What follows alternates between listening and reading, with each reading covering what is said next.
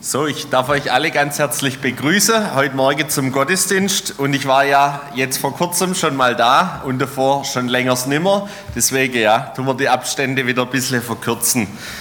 Das Thema, wir haben es gehört, ist vom Umgang mit Hab und Gut. Und ich möchte aber mit was ganz anderem anfangen. Kennst du das? Da gibt es solche Aufgaben in der Ehe, im Haushalt, die verteilt werden. Bei manchen mehr, bei anderen weniger. Und da gibt es sowas, ähm, das nennt sich Müll rausbringen. Und das ist immer so eine Sache. Die Aufgabe, ähm, die wurde in unserer Ehe mir zuteil. Und eigentlich haben wir mal ausgemacht, ja, das ist so ein Job, den man täglich machen sollte, gerade in Biomüll und vielleicht auch zweitäglich. Aber ich werde immer wieder ertappt dabei, von meiner Frau, wie ich das vergesse. Weil ich gucke dann manchmal auch in den Eimer rein, wir haben da so ein kleines Eimerle, ah ja, ist ja nur eine Bodendecke drin, hat noch ein paar Tage Zeit, ist ja nicht so eilig. Da gibt es so ein paar Dinge, die vergisst man einfach ganz schnell. Warum auch immer.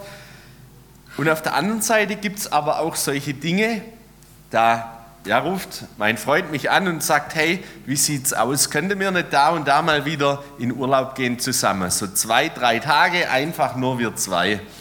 Und ich habe gemerkt, das ist was, da arbeite ich dann drauf zu. Das ist so richtig im Hinterkopf, komme, was da wolle, aber der Urlaub, der sitzt. Da fahren wir dann in irgendeine Stadt und genieße das. Den vergesse ich nie. Ist mir noch nie passiert, dass ich da zu spät komme. Also mit der Vergesslichkeit, das ist so eine Sache. Das sind die einen Dinge, die man ganz gerne vergisst und die anderen Dinge, die einem aber auch so wichtig sind, dass Vergesslichkeit unmöglich ist.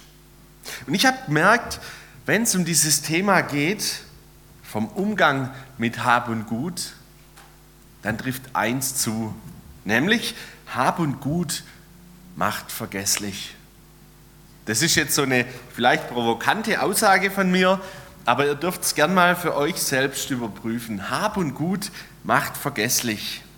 Denn im täglichen Kampf ums Überleben, vielleicht auch nur, weil so ganz schlecht geht es uns ja gar nicht, vielleicht auch nur ums Genug haben, da habe ich für mich gemerkt, da vergesse ich ganz wichtige Prinzipien über den Umgang mit Hab und Gut. Und ich habe gemerkt, dieses Thema ist ganz oft so ein Tabuthema, über das man nicht gerne spricht. Geld hat man, darüber redet man nicht, ist so dieses Sprichwort. Und es fällt uns schwer, darüber zu reden. Und da gibt es so verschiedene Situationen, in denen vielleicht manch einer von uns drinsteckt. Die Frage, ja, wie soll ich denn meine nächste Rechnung bezahlen? Ich bin doch schon wieder knapp bei Kasse, der Monat hat angefangen und das Konto schon wieder leer. Vielleicht auch, wenn da so ein größerer Betrag ansteht und ich weiß das schon länger, die Steuer oder das Heizöl, das soll vom Konto abgebucht werden. Wie geht denn das nur? Das Konto ist doch eigentlich Ebbe. Oder vielleicht auch die Frage, ja, wie sieht es denn aus, wenn man mal weiterdenkt mit der Altersversorgung? Reicht wohl die Miete, die ich von meinem zweiten Häusle bekomme, einmal für meine Rente? Oder muss ich noch mehr vorsorgen? All das sind so Themen, da machen wir uns einen Kopf drüber, da mache ich mir Gedanken. Vielleicht mehr das eine oder mehr das andere. Aber ich merke selbst dort, wo ich mir Gedanken über mein Hab und Gut mache, und ich meine nicht nur das Geld, dort verfalle ich ganz leicht in so einen Tunnelblick. Die Gedanken, die kreisen sich um dieses Thema und es lässt mich einfach nicht mehr los. Manchmal bereitet sogar schlaflose Nächte. Und deshalb möchte ich heute einige Prinzipien ansprechen, die wir über Hab und Gut in der Bibel finden.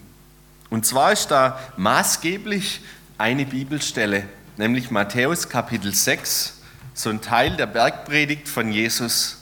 Jesus, er gibt uns Worte mit, die uns helfen sollen, mit dem Hab und Gut umzugehen. Und mein erster Punkt, vergiss nicht, Hab und Gut ist vergänglich. Das steht in Matthäus 6, Vers 19 und das möchte ich vorlesen. Ihr sollt euch nicht Schätze sammeln auf Erden, wo sich die Motten und der Rost fressen und wo die Diebe einbrechen und stehlen. Eine klare Ansage. Jesus sagt, sammelt die Schätze nicht hier auf Erden. Und da kommt mir sofort diese Geschichte vom reichen Kornbauer in den Sinn, wo Jesus ein Gleichnis erzählt. Und er davon erzählt, dass da ein Mensch war, der reich war. Der wusste, meine Ernte dieses Jahr, die wird überaus gut. Und dieser Mensch, er dachte und hat überlegt und es hat ihm keine Ruhe gelassen, ja, was mache ich denn jetzt? Ich habe doch nichts, wohin ich meine Früchte sammle. Und er sagt für sich selbst, ich will meine Scheunen abbrechen und will größere bauen und will darin sammeln all mein Korn und meine Güter. Ein berechnender Mensch, der genau weiß, der vorsieht, das muss ich tun, damit ich dort und dorthin komme. Und er sagt, liebe Seele, du hast einen großen Vorrat für viele Jahre, hab nun Ruhe, iss, trink und habe guten Mut. Und dann steht da, Gott sprach zu ihm, du Narr, diese Nacht wird man deine Seele von dir fordern. Und wem wird dann gehören, was du alles bereitet hast? So geht es dem, und jetzt kommen wir wieder auf diesen Hinweis von Jesus, der sich Schätze sammelt und ist nicht reich bei Gott. Die Frage, die da dahinter steht, ist, wie lang habe ich denn was von meinem Hab und Gut? Ich habe so einen Wunsch über das, wie es bei mir weitergehen soll, über das, was so kommen soll. Ich mache mir so ein Bild, so einen Plan, das und das kommt nacheinander. Und auf der anderen Seite sehe ich, wie dann auch mein Hab und Gut wächst. Aber die Praxis ist doch ganz oft so, dass es ganz anders kommt. Dass da doch irgendwelche Umstände sind in der Planung meines Lebens, die meinen Plan durchkreuzen. Dass die Scheune dann doch nicht voll wird. Und dahinter steht für mich ganz klar die Frage, worauf baue ich denn mein Leben? Ist es auf mein Können, auf das, dass ich berechnen kann, was alles kommt, dass ich meine Scheunen sammle voller Hab und Gut und mich darauf ausruhe? Auf meinem Erfolg, meiner Arbeit, dem, was ich erreicht habe, meinem Wohlstand? Oder ist da, was das Jesus sagt, dass ich ausgerechnet bin, ausgerichtet bin auf Jesus und dass ich mein Leben auf ihn baue? Und ich glaube, das sind Fragen, die beschäftigen uns unterschwellig immer wieder. Ja, was ist jetzt wichtiger? Das, dass ich mein Leben ausrichte, dass ich plan mit meinem Können oder dass ich ausgerichtet bin auf Jesus. Ich habe gemerkt, dort, wo ich mich auf mein eigenes Leben verlasse, ist es ganz schnell mit Enttäuschung verbunden. Klar, ich bin einerseits Pastor, andererseits Händler, Handel mit allem Möglichen.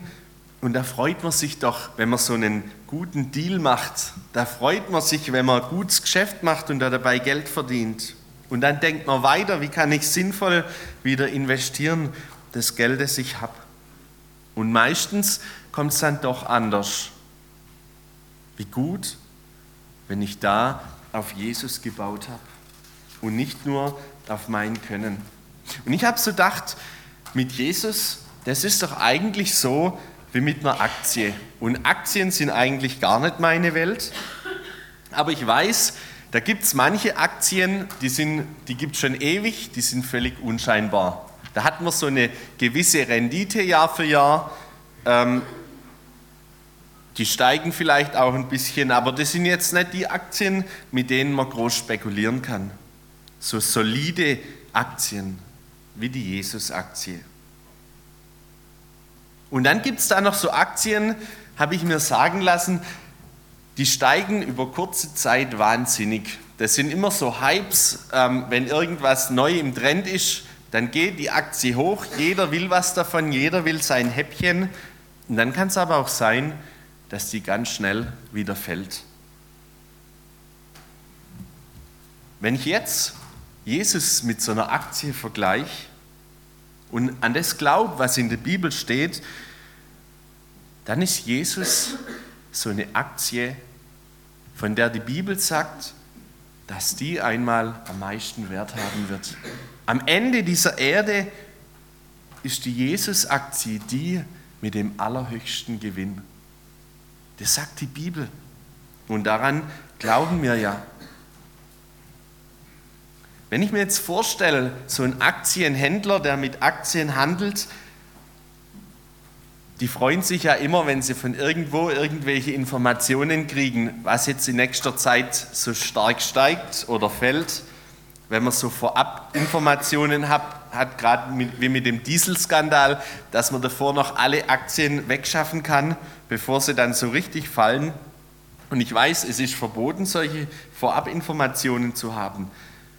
Aber wenn wir diese Jesus-Aktie anschauen, dann haben wir in der Bibel so eine Vorabinformation, dass diese Aktie steigen wird. Und deswegen meine Frage an dich, lohnt es sich nicht, in diese Aktie zu investieren? Lohnt es sich nicht, in Jesus zu investieren, weil ich weiß, dass vielleicht jetzt in meinem Leben hier auf der Erde der Gewinn noch nicht mal so groß sein wird. Aber dass am Ende meines Lebens das alles Entscheidende Jesus ist. In Psalm 49, 7 und 11 steht dazu, was ist mit denen, die sich verlassen auf Hab und Gut und pochen auf ihren großen Reichtum? Man wird sehen, auch die Weisen sterben, so wie die Toren und Narren umkommen. Sie müssen ihr Gut anderen lassen. In welche Aktie möchtest du investieren? in dein Können, in das, dass du Hab und Gut sammelst hier auf dieser Erde oder vielmehr in diese Jesus-Aktie, die dir vielleicht hier auf dieser Erde manches Hab und Gut verwehrt. Was sinnvoller ist, es woanders zu investieren. Aber dafür am Ende das Allergrößte, der größte Schatz zurückbleibt. Der zweite Punkt, vergiss nicht, hab und Gut, es bleibt, ist in der Ewigkeit. Und das sagt Jesus weiter in Matthäus 6, sammelt euch aber Schätze im Himmel, wo sie weder Motten noch Rost fressen und wo die Diebe nicht einbrechen und stehlen. Jesus zeigt uns, wo es sinnvoll ist zu investieren.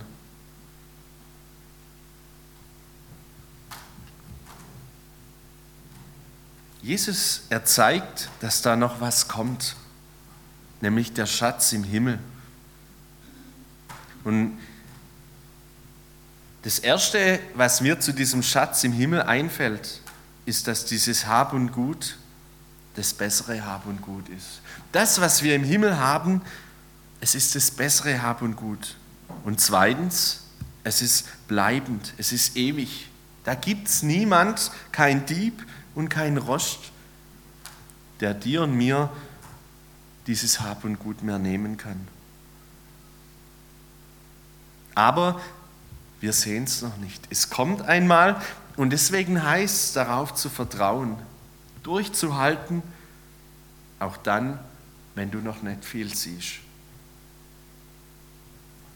Und vielleicht ist es so wie mit so einem ja, Neuwagen. Da gibt es ja so was weiß ich, wenn man neue VW-Bus bestellt, also bei so teuren Autos, ich glaube noch nicht einmal beim VW-Bus, und es ist noch nicht lieferbar, dann tun die Hersteller manchmal so vorab schon, dass man ein Auto hat, ähm, irgend so Kleinwagen so lang geben, bis das Auto da ist.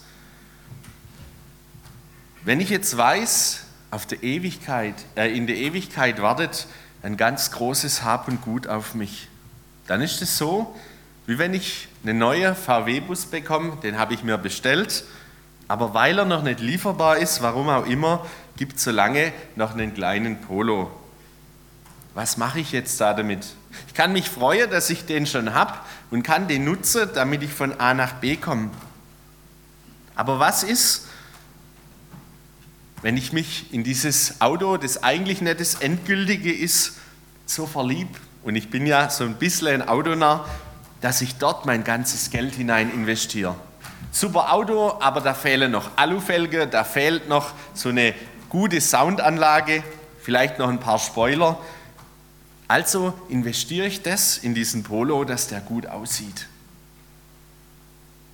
Und vor lauter Begeisterung vergesse ich, dass doch in ein paar Monate das Auto kommt, das ich eigentlich möchte, nämlich der VW-Bus.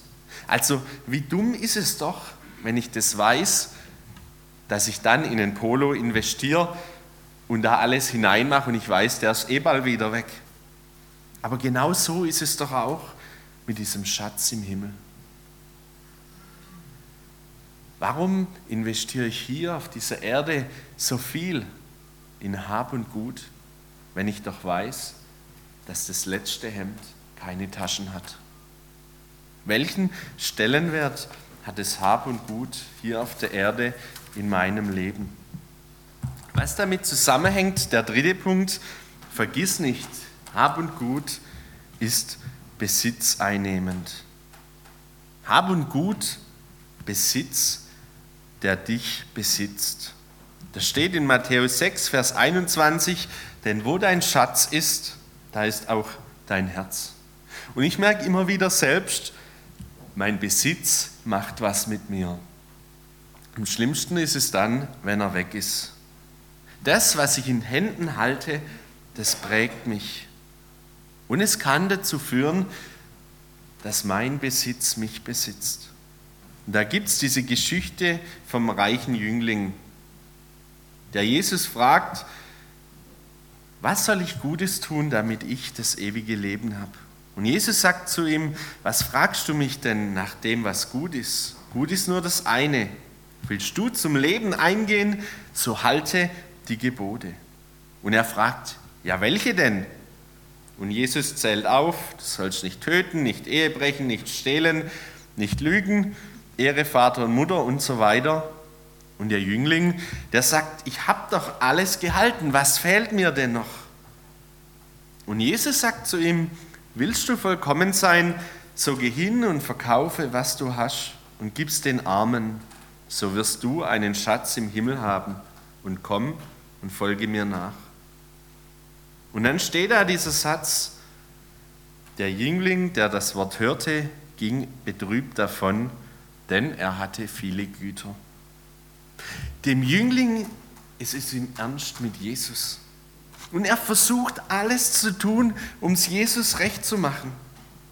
Aber tief im Herzen ist noch eine Sache, die ist dem Jüngling wichtiger als Jesus. Diese Güter, die er besitzt, von denen er viele hat, die sind ihm so wichtig, dass er diese Dinge nicht links liegen lassen kann. Er ist nicht frei von seinem Besitz. Und er steht nicht, was er hat, steht nur, dass er reich ist. Ein wunderschöner Besitz vielleicht, den er hat.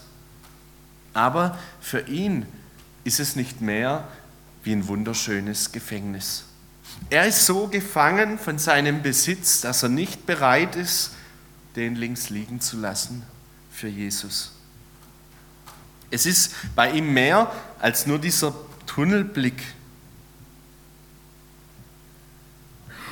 Er ist gefangen von totem Material. Und wenn ich dich frage, willst du dich von totem Material beherrschen lassen, von irgendwelchem Hab und Gut? Ich glaube, da brauchen wir alle nicht lang drüber nachdenken. Nein, natürlich lassen wir uns nicht beherrschen von irgendwelchem Besitz, von Hab und Gut. Wenn ich aber dann doch ehrlich mein Herz prüfe, dann merke ich, ich hänge doch dran. Bin ich bereit, die Dinge, die mir vielleicht auch als Hab und Gut wertvoll sind, bin ich sie bereit, einfach wegzugeben?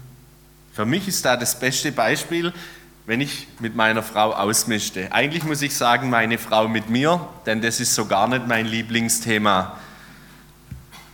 Meine Frau hat da gar keinen Schmerz damit, einfach weg, das Haus wieder leer wird. Aber ich merke, wenn sie irgendwas rauszieht, mit dem ich irgendwas verbinde, da fällt es mir schon schwer loszulassen. Und manchmal, da läuft es so, die mischt aus, wenn ich nicht da bin, weil dann fehlt mir im Nachhinein auch nichts. Aber ich merke, Besitz was, macht was mit mir. Besitz nimmt mich in Besitz. Und so steht in Sprüche 11, 24, einer teilt reichlich aus und hat immer mehr, ein anderer kargt, wo er nicht soll und wird doch immer ärmer. Wer reichlich gibt, wird gelabt und wer reichlich drängt, wird auch gedrängt werden. Wer zurückhält, Korn zurückhält, dem fluchen die Leute, aber Segen kommt über den, der es verkauft. Und ich glaube, das ist die Herausforderung an uns, bei all dem, an dem wir hängen. Nicht nur das Geld, sondern auch das Hab und Gut. Es ist ein guter Versuch. Wie wichtig ist es dir? Wärst du bereit, es loszulassen? Es jemandem geben, der es vielleicht viel nötiger braucht wie du? Mit in der Gewissheit, dass ich weiß, dass ich nicht gefangen bin davon. Der nächste Punkt, Hab und Gut vergiss nicht, macht süchtig. Und so macht Jesus weiter und sagt, das Auge ist das Licht des Leibes. Wenn ein Auge lauter ist, so wird ein ganzer Licht, äh, Leib Licht sein. Wenn aber dein Auge böse ist, so wird ein ganzer Leib finster sein. Wenn nun das Licht, das in dir ist, Finsternis ist, wie groß wird dann die Finsternis sein? Es geht um das Verlangen und Begehren um Besitz. Und ich meine speziell hier an diesem Punkt den unrechtmäßigen Besitz. In der Wirtschaftswoche gab es mal ein Interview mit einem ehemaligen Bankräuber. Ich weiß nicht, vielleicht kennt es manch einer von euch. Und er wurde gefragt, haben Sie es mal mit legaler Arbeit versucht? Das ist eine gute Frage. Und er hat so ganz offen gesagt, am Anfang da hat es funktioniert, da konnte ich arbeiten, aber dem Druck meiner ehemaligen Kollegen, mit denen er immer wieder im Kontakt stand, dem konnte ich nicht lange standhalten. Und dann kam es halt doch wieder so, wie es eigentlich nimmer wollte. Auch die Bibel, sie sagt was zu diesem Thema. Da ist der Zachäus, dieser Zolleintreiber, der auf Kosten anderer lebt und sich auf ihre Kosten bereichert. Und er begegnet Jesus oder Jesus ihm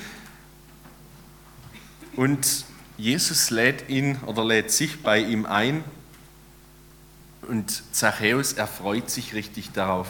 Und er sagt dann zu Jesus, siehe her, die Hälfte von meinem Besitz gebe ich den Armen und wenn ich jemanden betrogen habe, so gebe ich es vierfach zurück.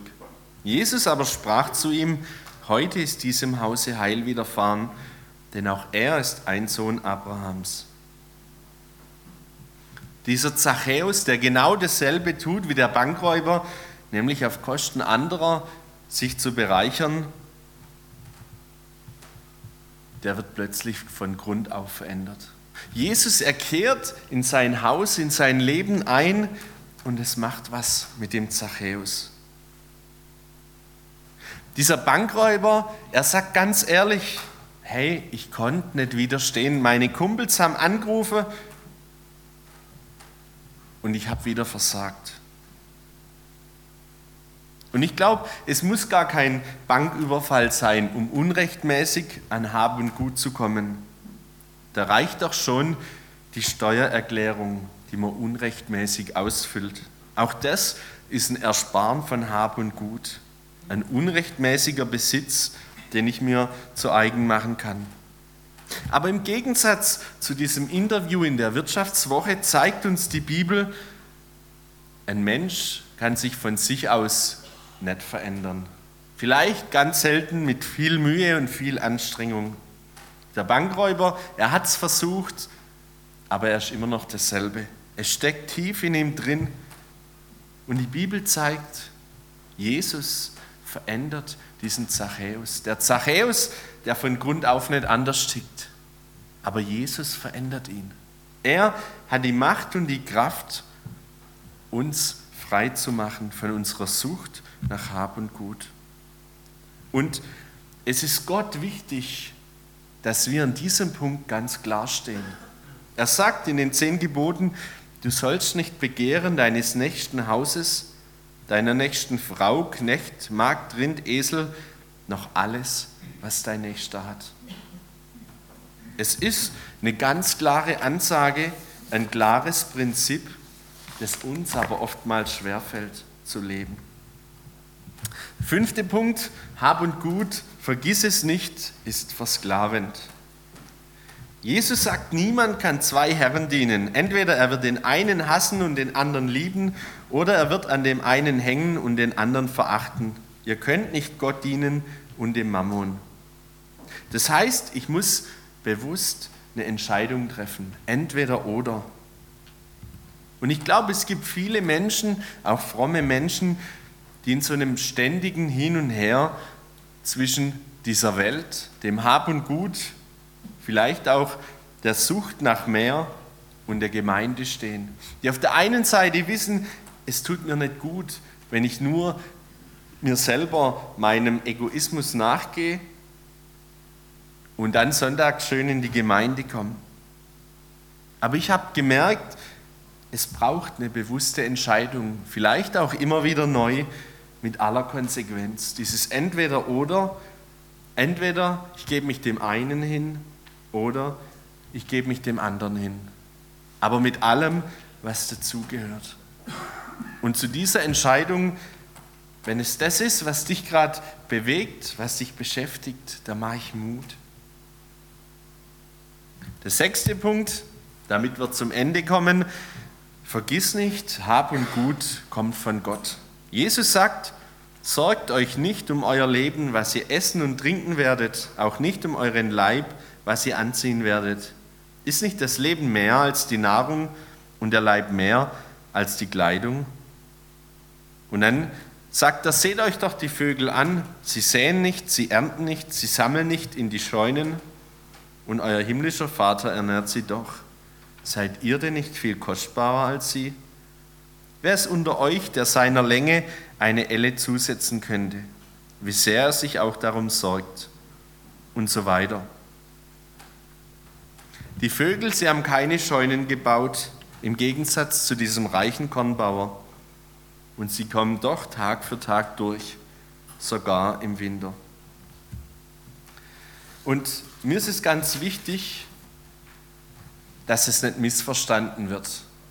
Das heißt nicht, wir sollen blauäugig in die Zukunft leben, uns über nichts Gedanken machen, einfach alles verleben und genießen. Ich glaube, Gott hat uns einen Verstand gegeben, damit wir auch für morgen sorgen, ein Stück weit.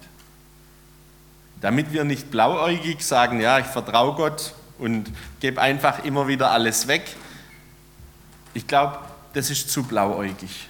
Aber auf der anderen Seite macht es doch einen Unterschied, ob mein Herz an meinem Besitz, an meinem Egoismus hängt oder ob ich Jesus vertraue, dass er mich durchträgt, dass er immer wieder neu Dinge und Möglichkeiten schenkt, damit ich über die Runden komme. Ich glaube, es muss so eine Mischung sein aus beidem. Denn, und das ist das, was Jesus auch sagt, mein siebter Punkt, vergiss nicht, Hab und Gut ist nicht das Wichtigste. Er sagt, nach all dem trachten die Heiden und euer himmlischer Vater weiß, dass ihr all dessen bedürft. Er weiß, dass wir heute Mittag Hunger haben.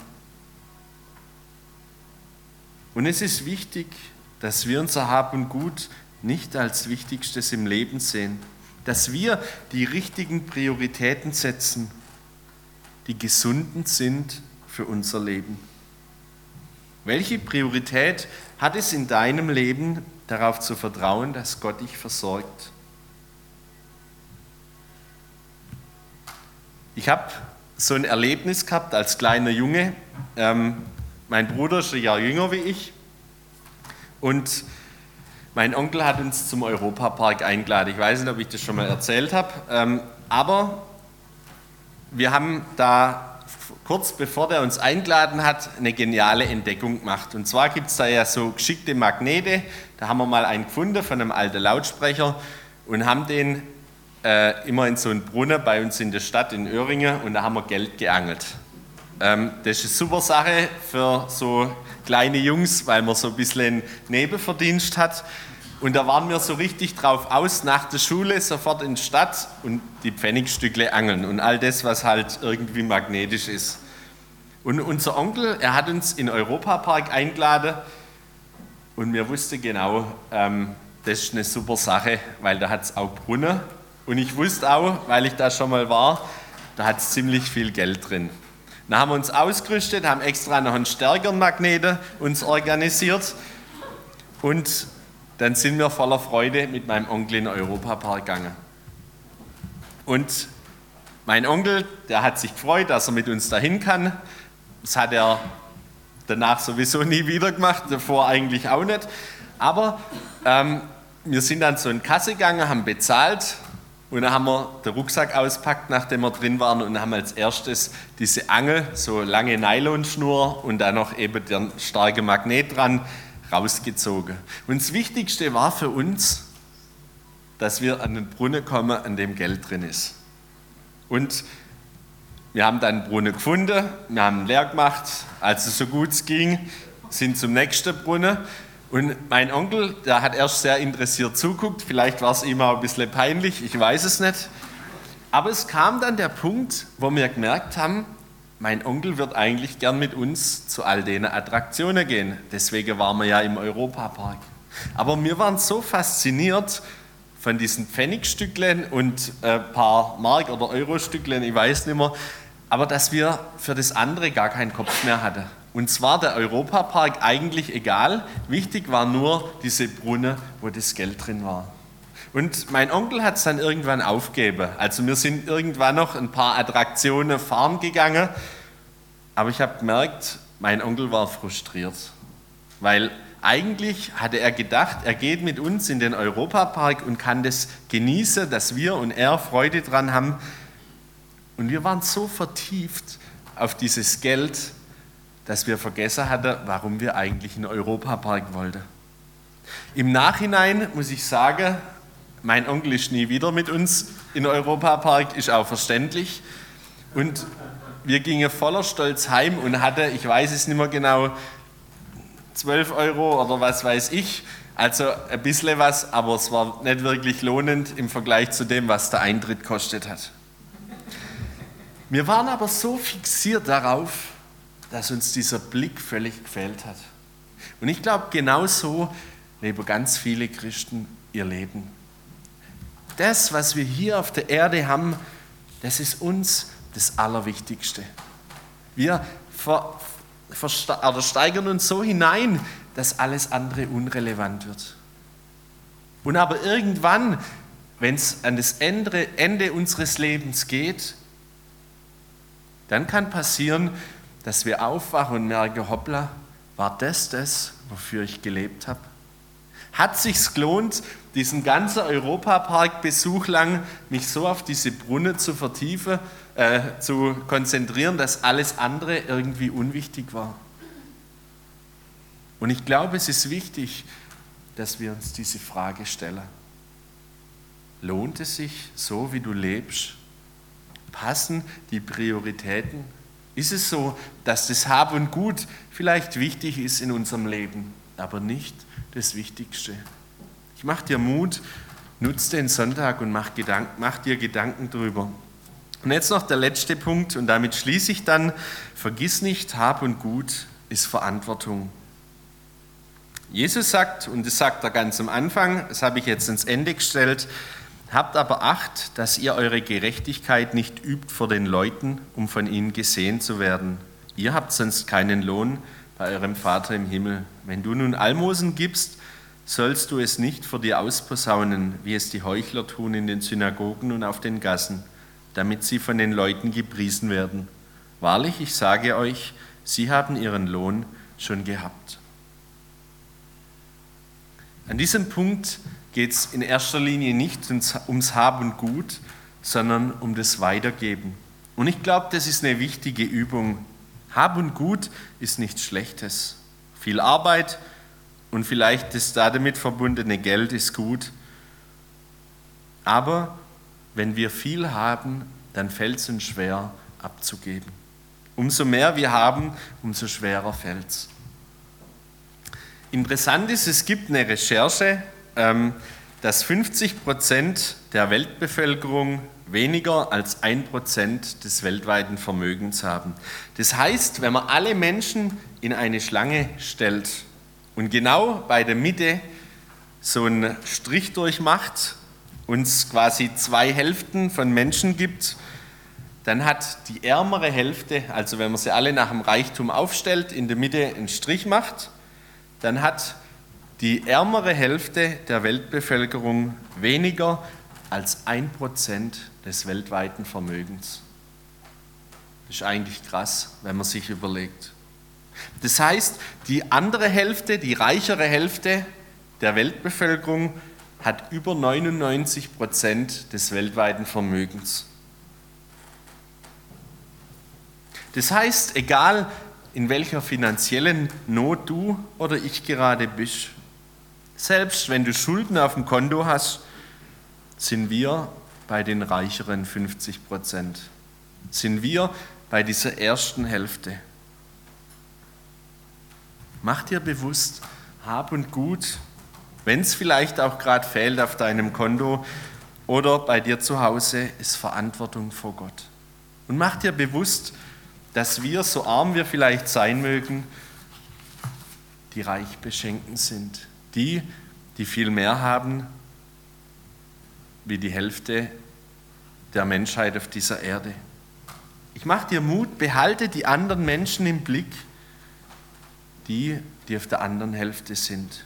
Und damit würde ich gern schließen und ein Gebet sprechen. Vater im Himmel, ich danke dir, dass du uns hier in Deutschland so viel Hab und Gut anvertraust. Und du siehst, was es mit uns macht. Du siehst, was uns manchmal ganz arg schwer fällt, es loszulassen. Und das sieht man am besten beim Ausmisten. Das sieht man am besten bei dem, wie wir unsere Spendezettel ausfüllen. Und ich möchte dich einfach bitten, Herr, dass du uns lehrst, gerade dann, wenn wir vielleicht auf beste Wege sind, viel zu bekommen, dass wir die Prioritäten richtig setzen. Dass wir uns immer wieder ins Bewusstsein rufen, dass dieses Leben hier vergänglich ist und dass in der Ewigkeit das ganze Geld und der ganze Besitz nichts mehr wert ist. Herr Jesus, und ich bitte dich, dass du uns damit zu Hoffnungsträgern machst für andere Menschen und dass du uns großzügig werden lässt. Großzügig für deine Gemeinde zu geben, großzügig für dein Reich zu geben. Herr Jesus, hab Dank, dass du da an uns arbeiten möchtest. Hab Dank, Herr, dass du uns liebst, wie wir sind, aber dass du uns verändern möchtest. Amen.